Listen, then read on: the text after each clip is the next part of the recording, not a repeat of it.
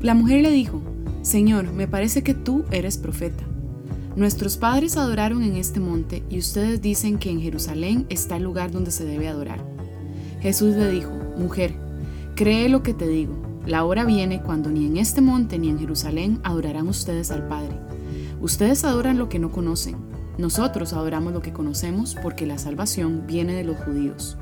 Pero la hora viene, y ahora es, cuando los verdaderos adoradores adorarán al Padre en espíritu y en verdad.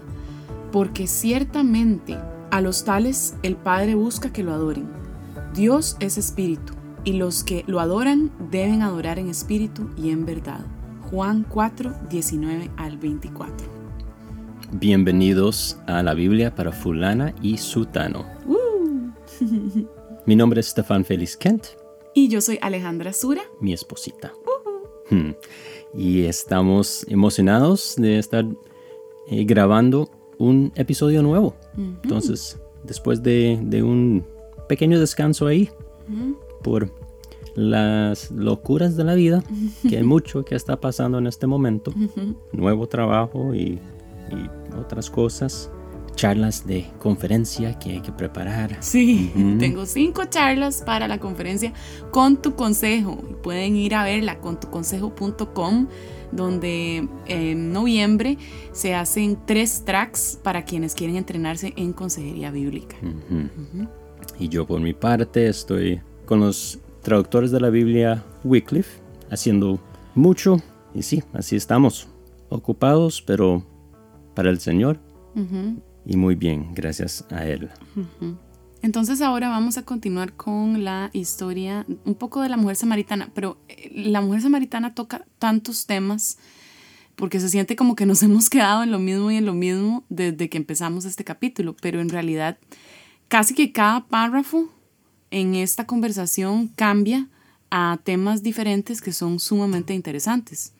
Entonces, no nos preocupemos de terminarlo pronto porque al principio estamos un poco preocupados por eso, pero creo que no, no es problema. Entonces, en este caso, empieza con el tema de la adoración en el monte o en Jerusalén. Entonces, de 19 a 20, parece que la mujer hace un, un cambio abrupto en el tema. Y algunos comentaristas piensan que ella está tratando de desviar la conversación porque lo que Jesús eh, le había dicho antes de eso fue lo de los esposos. Y eso fue, como hemos hablado anteriormente, tal vez el tema más sensible para la mujer en su vida, un tema de, mucho, de mucha vergüenza. Entonces, al ver este cambio de 19 a 20, sí, algunos dicen, bueno, ella está buscando alguna manera de, de desviar el tema y dejar de hablar de ella misma pero eso podría ser psicologizar el texto demasiado. Otra posibilidad, tal vez mejor, es que ella se da cuenta de que él es profeta, o el profeta tal vez, o sea, de que es, él es alguien no normal, ¿verdad? Alguien que viene de Dios. Y entonces saca con la intención de saber el tema teológico tal vez de, de más importancia, o mejor dicho, la diferencia teológica tal vez más nuclear, más importante entre los samaritanos y los judíos. es como, ah, bueno, yo veo que eres de Dios. Bueno, entonces eh, explícame esta cosa aquí. No necesariamente con la intención de tratar de controlar la conversación o, engañar a Jesús o que dejemos de hablar de mí, porque eso no quiero hacerlo, sino simplemente voy a aprovechar porque me acaba de decir algo que está muy increíble que sepa y entonces me estoy dando cuenta que este hombre es, es cosa seria. Entonces, podría ser eso la razón por ese cambio en el tema. Bueno, y para recordarles, eh, habíamos hablado de que los judíos y los samaritanos creían en esta idea de que, de que había un lugar para adorarlo, pero los judíos reconocían todo el cano hebreo en, su conjunto. Entonces de ahí fue de donde sale la idea de que en Jerusalén es el lugar para adorar a Dios, mientras que los samaritanos creían solo en el Pentateuco como inspirado por Dios. Y entonces a partir de que fue Abraham, em, construyó un altar en, em, en el monte, en Siquem, es la cosa. y desde ahí se podía ver, desde el monte Jerezim se podía ver Siquem, que era este monte que ella está diciendo ahí es, ¿verdad? Porque los samaritanos dijeron, exacto, como desde aquí podemos ver el monte Siquem, eh, perdón, el, sí, el, Siquem, donde estuvo Abraham y él construyó su altar en el Pentateuco, entonces vamos a construir aquí el templo. Eh, entonces, bueno, eso es un poco como en síntesis la, lo que habíamos hablado anteriormente. Muy bien. Entonces ya en 21 vemos de nuevo cómo Jesús no se deja llevar por, por cosas que no importan. o sea, él está aquí con una misión y va a, mantener el tema de conversación en las cosas importantes. Sí. Entonces él responde, mujer, cree lo que te digo. La hora viene cuando ni en este monte ni en Jerusalén adorarán ustedes al Padre. O sea, esa pregunta que me acaba de preguntar, sí, es, es, puede ser un interesante debate teológico. Pero es irrelevante. Exactamente. Es irrelevante. No importa porque la hora viene cuando se nos va a importar. Y algo muy interesante sobre la hora que vale la pena resaltar es que cuando esa frase se usa en este evangelio, simplemente la hora, sin ninguna otra calificación, siempre en este Evangelio apunta a la hora de la cruz de Cristo y su resurrección y exaltación, o a los eventos relacionados a eso. Entonces, esa es la hora en el Evangelio de Juan. Entonces, la hora viene cuando ya no va a importar. Y eso no es, entonces, no está refiriéndose a una hora de 60 minutos. No. Muy, buena aclaración. es, simbólico. Ustedes adoran lo que no conocen. Nosotros adoramos lo que conocemos porque la salvación viene de los judíos. Entonces aquí Jesús no está diciendo que los samaritanos no pueden conocer a Dios o que no, no adoran a Dios con sinceridad.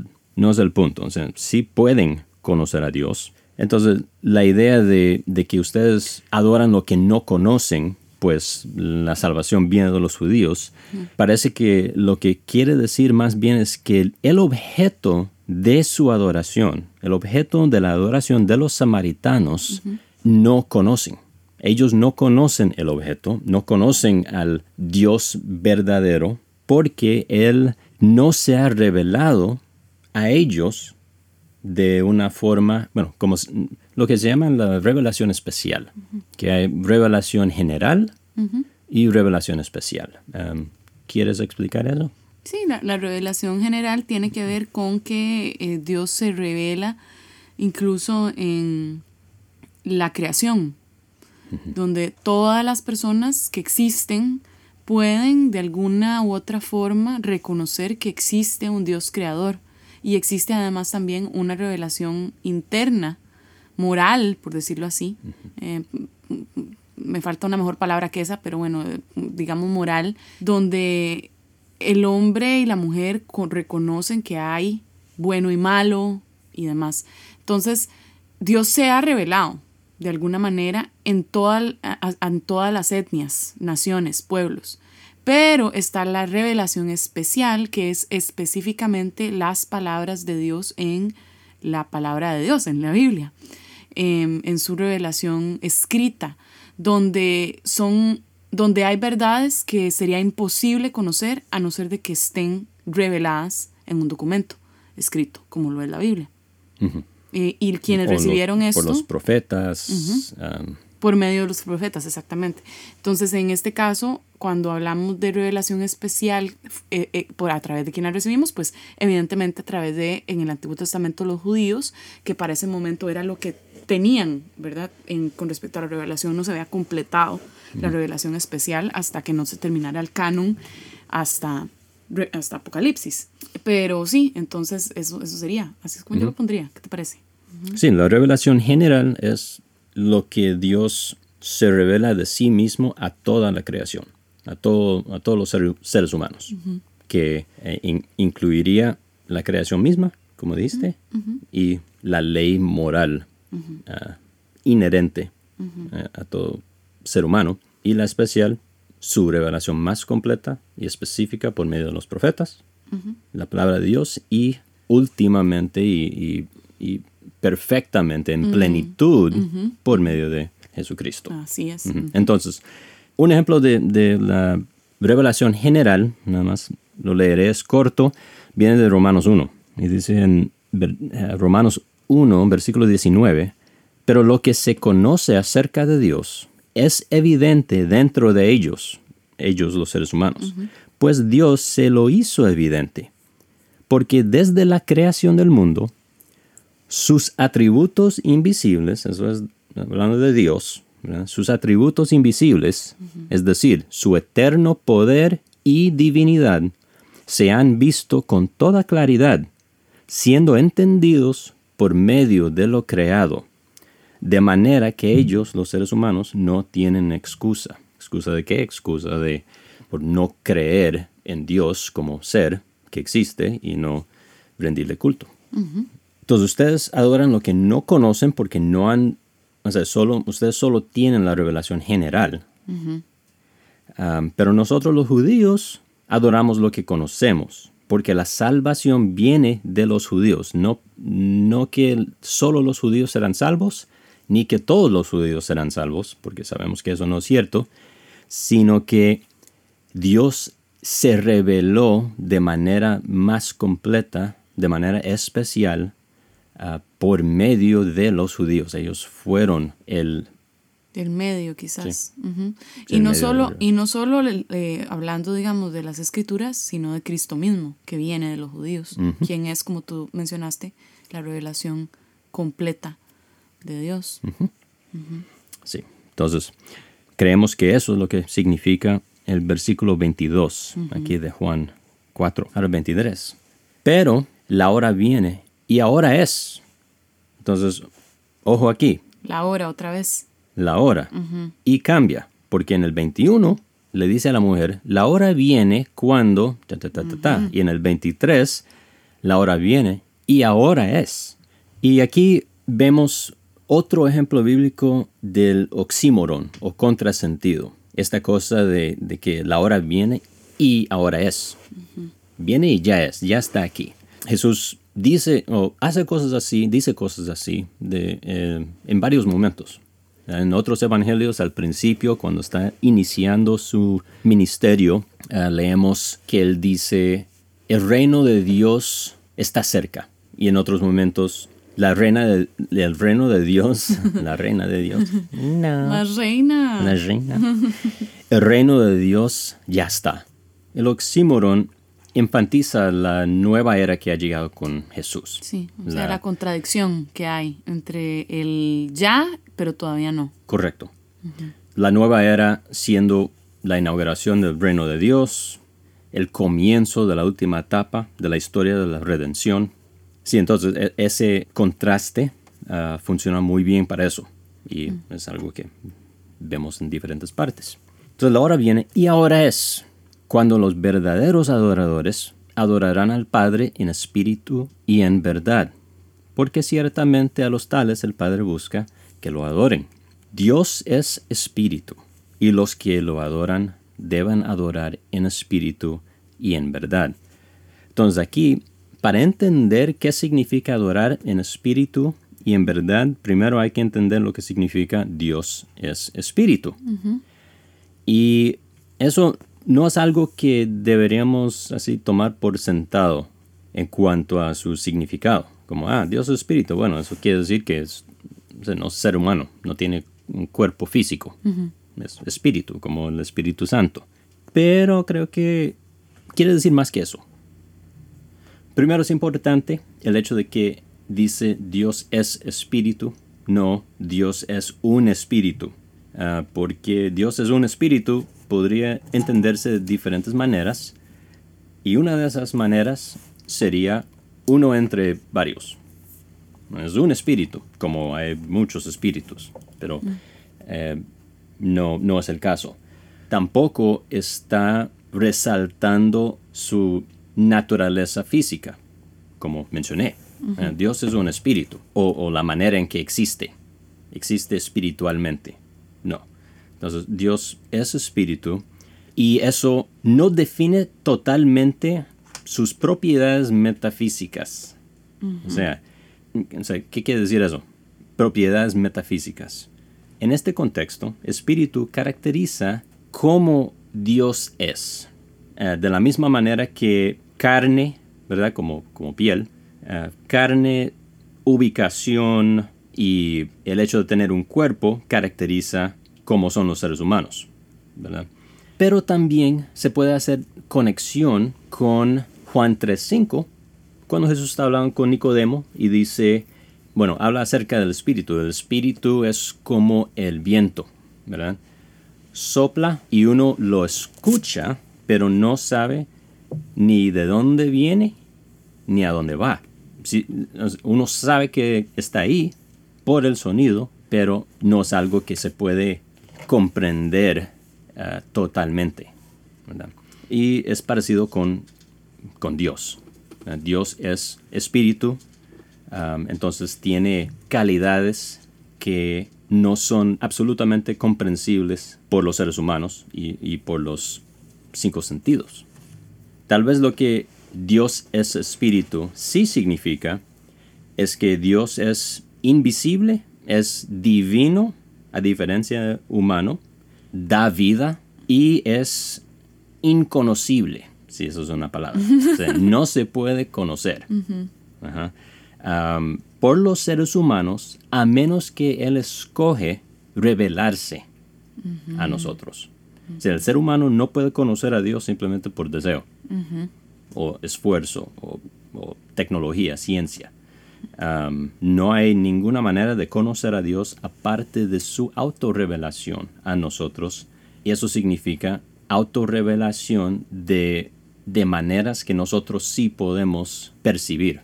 Entonces, así como ah, la palabra también dice que Dios es luz y Dios es amor, ah, que ambos aparecen también en Juan, interesantemente.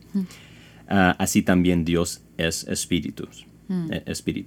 Eh, son elementos en la manera en que Dios se presenta a sí mismo a los seres humanos por medio de Jesucristo, su Hijo. Entonces Dios es espíritu. O sea, Dios Dios es esas cosas que, que acabo de describir y los que lo adoran deben adorarlo en espíritu y en verdad. Ahora aquí, la traducción en espíritu y en verdad quizá no sea la mejor. Porque en el griego, el idioma original, en no aparece dos veces. Hmm. Simplemente dice en espíritu y verdad. Ahora, en el español puede ser que eso no sea tan significativo, pero en el griego sí es más, ah, más importante. Sí. Porque cuando en es una preposición, y voy a nerdear un poco aquí con gramática, que, que, a mí me gusta. Mm, para eso estamos. Y, tal vez algunos de ustedes también. Así que en es una preposición. Entonces, en, el griego, cuando hay una estructura como en espíritu y verdad, espíritu y verdad siendo sustantivos. Um, si hay solo una preposición que gobierna ambos sustantivos en espíritu y verdad, uh, en vez de la preposición que aparece dos veces en espíritu y en verdad, uh, cuando es solo una preposición para ambos sustantivos, um, eso hace una conexión especial entre los sustantivos. En este caso, espíritu y verdad. Lo cual significa para nosotros, en, términos prácticos, que no son dos cosas diferentes. O sea, no hay dos maneras de adorar. Mm, en espíritu es uno y en verdad es otro. Sino que está describiendo una manera de adorar, que es... Incluye ambas características. Espíritu y verdad. Que es más bien es una característica. Espíritu y verdad es, es ah, una, sola cosa. Sí, una sola cosa, una manera de adorar. Ahora, ¿qué significa espíritu y verdad? Buena pregunta, muchas gracias.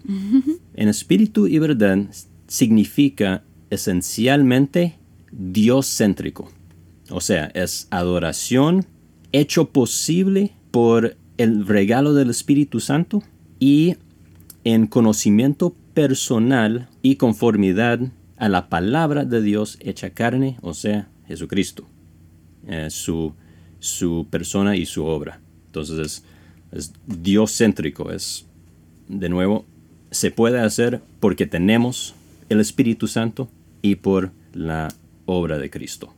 Dado eso, esas dos realidades, esas verdades, uno puede adorar a Dios en espíritu y verdad, que de nuevo es una sola cosa, no dos. Y creo que ahí es un muy buen lugar para parar. Bueno, muy bien. Eso, eso termina ese párrafo en el texto y nos deja para continuar con el 25 en adelante. Y bueno, espero que todo haya sido claro. Si no lo fue, eh, lo siento. No, si no lo fue, por favor mándenos sus preguntas a fulana y sutano gmail.com y por si no lo sabían, como nosotros anteriormente, sutano se escribe con Z, no S. Bien, entonces gracias por acompañarnos y recuerden que me pueden encontrar en Instagram como Alejandra Sura o Alesura y eh, pueden encontrarme también en YouTube como Alejandra Sura. Entonces nos vemos la próxima semana si Dios quiere y que tengan una linda semana. Hasta luego. Adiós.